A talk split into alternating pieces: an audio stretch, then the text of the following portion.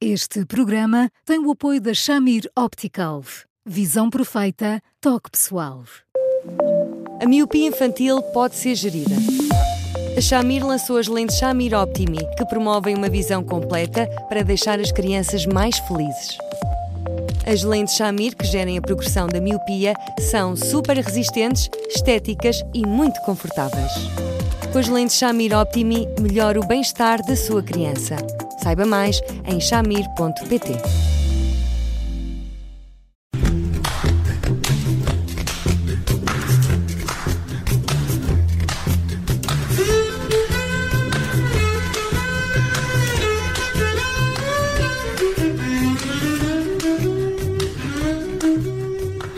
Começa agora mais um Porque Sim Não é a Resposta com o psicólogo Eduardo Sá. Eu sou a Judite França e comigo está o Bruno Vieira Amaral e hoje, eh, a pedido de uma ouvinte, falamos de como lidar com o sofrimento de uma criança quando um dos pais o abandona e aqui falamos de abandono no sentido de ausência e desinteresse. Um, Eduardo, olá, boa tarde. O pai uh, ou a mãe que fica, como pode ajudar o filho a lidar com uma situação como esta? Olá, Judita, olá, Bruno. Olá, Eduardo. o meu suspiro acaba por dizer quase tudo, não é? Uhum. Um, para uma criança, quando sente que um, que um pai, eh, de certa forma, sai de circulação, e, e às vezes é muito desconcertante, porque há, há pais que cortam o contacto com os filhos vivendo nas mesmas cidades. Às vezes vivemos a muito pouco tempo de distância. E, portanto, é natural que um filho, de início, eh, fique invariavelmente numa perplexidade sem fim. Porquê? Eh, em segundo lugar, eh, que esteja durante muito tempo, e muito tempo às vezes são anos, à espera de um sinal, à espera de uma promessa que uh, esse pai que entretanto abandonou, uh, que abordou muito levemente e à qual uma pessoa fica agarrada, sempre à espera que ele a concretize mais tarde ou mais cedo, e de desilusão em desilusão. Inevitavelmente, uma criança percebe que afinal não é tão importante, na verdade, não será minimamente importante para aquele pai. Um, de início, um, é natural que uma criança se sinta muito triste. Depois, tenha uma revolta à flor da pele difícil de contrariar. E depois assuma uma espécie de naturalidade do género eu já me habituei, já não espero nada, que é uma, que é uma naturalidade um bocadinho falsa, esconde um sofrimento e que de alguma forma eh, permite eh, disfarçar um ponto de interrogação maior, que sei lá o quê, que passa por isto. O que é que eu fiz? Eh, Porquê é que eu não mereço aquilo a que tenho direito, sobretudo quando tenho outras crianças da família, outros amigos, em relação aos quais a mãe e o pai, mesmo que estejam separados por hipótese, não deixam de estar presentes envolvidos e a fazer de pais o tempo todo, como eu, no fundo, gostaria de, que o meu fizesse. Portanto, numa circunstância destas, uma mãe eh, não pode pôr tanto para o arroz assim. É a tentação de muitas mães, quando o pai, neste caso, quando um pai desaparece, é primeiro as mães dizerem que o pai está a trabalhar, eh, depois eh, tentarem de todas as formas que este pai não se esqueça nem, nem do aniversário, porque estranhamente muitos até se esquecem, nem do aniversário de um filho, e às vezes estas mães tornam-se tutoras de um pai que, entretanto, não aceita essa tutoria. Eh, e, portanto, eu acho que uma mãe, nestas circunstâncias, tem que ser eh, mais clara, sendo certo que mais tarde ou mais cedo um filho vai sempre fazer a pergunta incontornável: se tu és uma mãe um, e tanto, mas por que diabo arranjaste um pai para mim assim? Hum. Neste caso, Eduardo, de, desta, que esta ouvinte nos fez chegar, ela diz-nos que este menino eh, é, é o menino Asperger, que é muito inseguro, para além da situação em si, da ausência do pai, que será sempre uh, difícil para qualquer criança, trata-se aqui de uma criança particularmente insegura, frágil emocionalmente, com zero autoconfiança. Eu queria lhe perguntar se isto, este tipo de abandono por parte dos pais, sobretudo dos homens, é frequente nestas situações em que um filho uh, nasce com esta condição. Isto acontece muitas vezes, o não saber lidar ou fugir aos problemas? Eu, eu, quando um pai foge do contato com o filho, as consequências são sempre muito semelhantes, tomando em consideração todos os filhos, não há como fugir. Um, e, mas também é verdade que quando, quando uma criança nasce com, com muitos problemas, uh, este tipo de diagnóstico, uh, enfim, uh, depois talvez seja suscetível de se confirmar em muitos aspectos, mas quando nasce com muitos problemas e, portanto, os pais se confrontam com muitas dificuldades.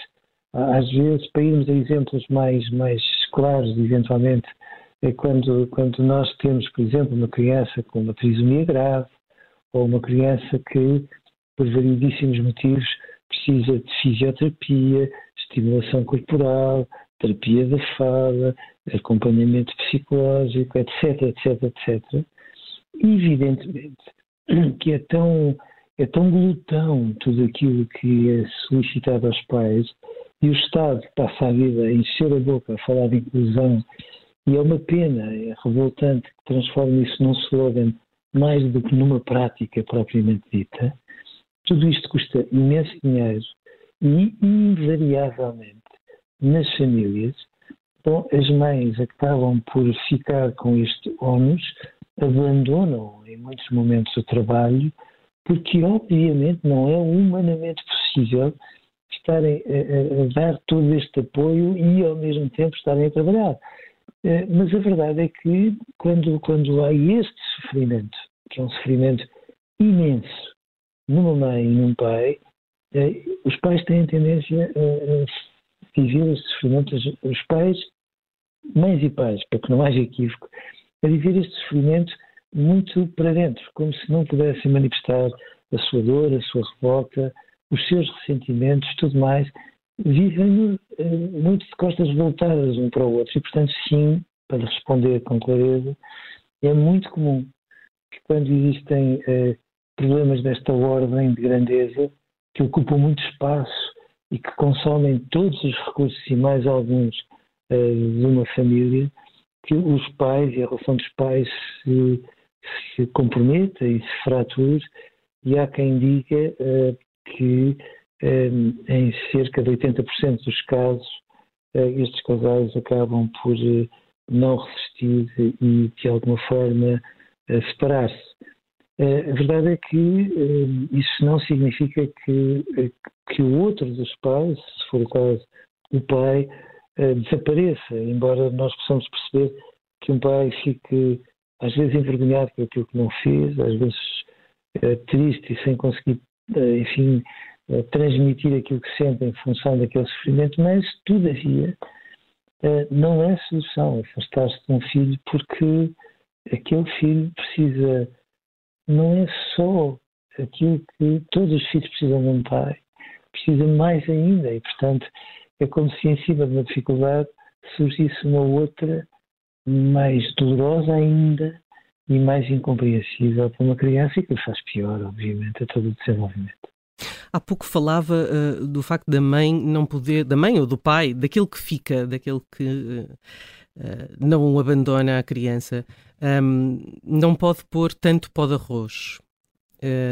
E, e, isso significa o quê? Não, não, não vale tentar desculpar esse, essa ausência não. do pai? Não. Sabe que eu, que, eu, que eu, eu fico de coração apertadíssimo nessas circunstâncias, porque, como compreendo, um, eu entendo a bondade daquelas mães. É uma bondade sem fim. E, portanto, mesmo em situações de divórcio, acontece uh, inúmeras vezes que há mães que uh, telefonam ao pai para fingir que o pai telefonou só para que uma criança não se sinta uh, abandonada por aquele pai.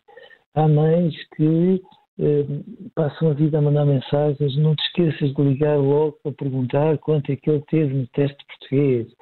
Olha, ele está. Bom, e eu entendo estas mães. É o desespero de uma mãe a tentar amar por dois e a tentar compensar falhas que são uh, de, uma, de, uma, uma, violência. Não deixam novas negras, mas, mas, mas partem a alma. E, portanto, nessas circunstâncias, eu acho que a mãe não pode fazer isto tudo, porque senão entramos numa atmosfera do género a vida é bela. É, estamos a compor toda uma situação e quando mais tarde ou mais cedo um filho se depara com a verdade tal qual ela é, sente que de facto perdeu o pai e sente que perdeu um bocadinho da mãe, porque de alguma forma lhe criou um conjunto de ilusões que, feitas as contas, depois não correspondem de todo àquilo de que ele precisa e àquilo que se passa de facto.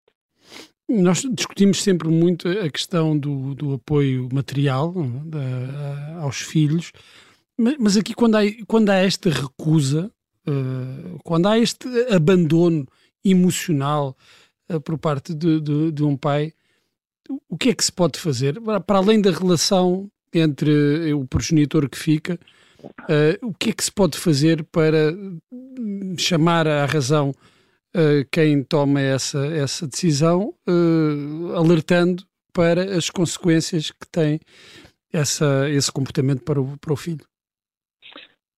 Eu gostava que, que este país fosse mais atento às crianças e, portanto, às vezes há técnicos, técnicos, eu acho que às vezes há técnicos demais, para dizer a verdade, a tentar mexer nestas situações e depois uh, são situações muito delicadas que implicam já agora de um ponto de vista técnico, um, um, rigor muito grande e uma humanidade ainda maior.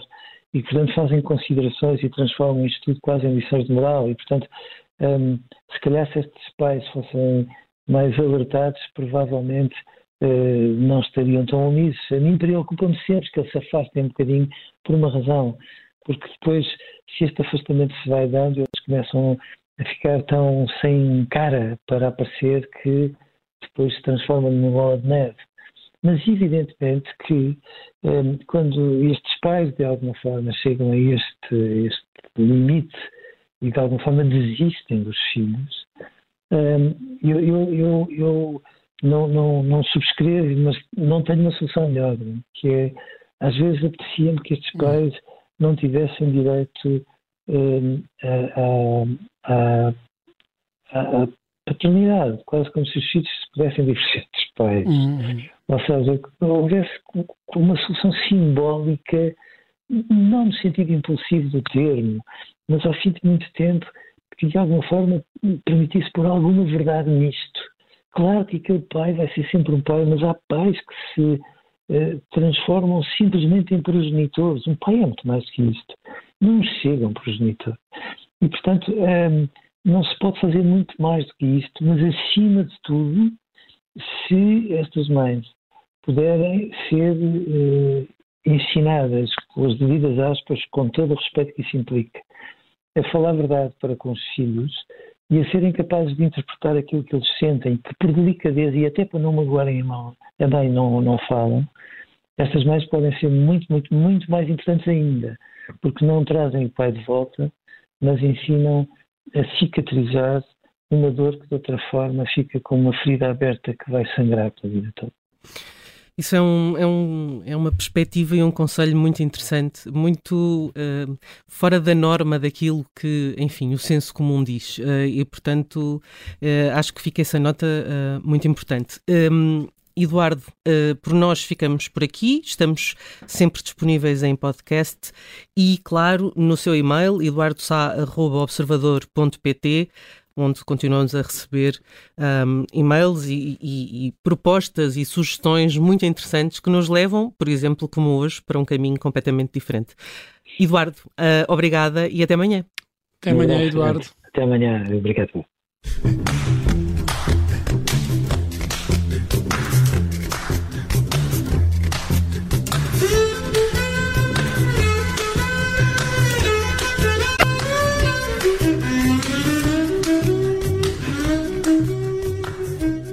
Este programa tem o apoio da Shamir Optical.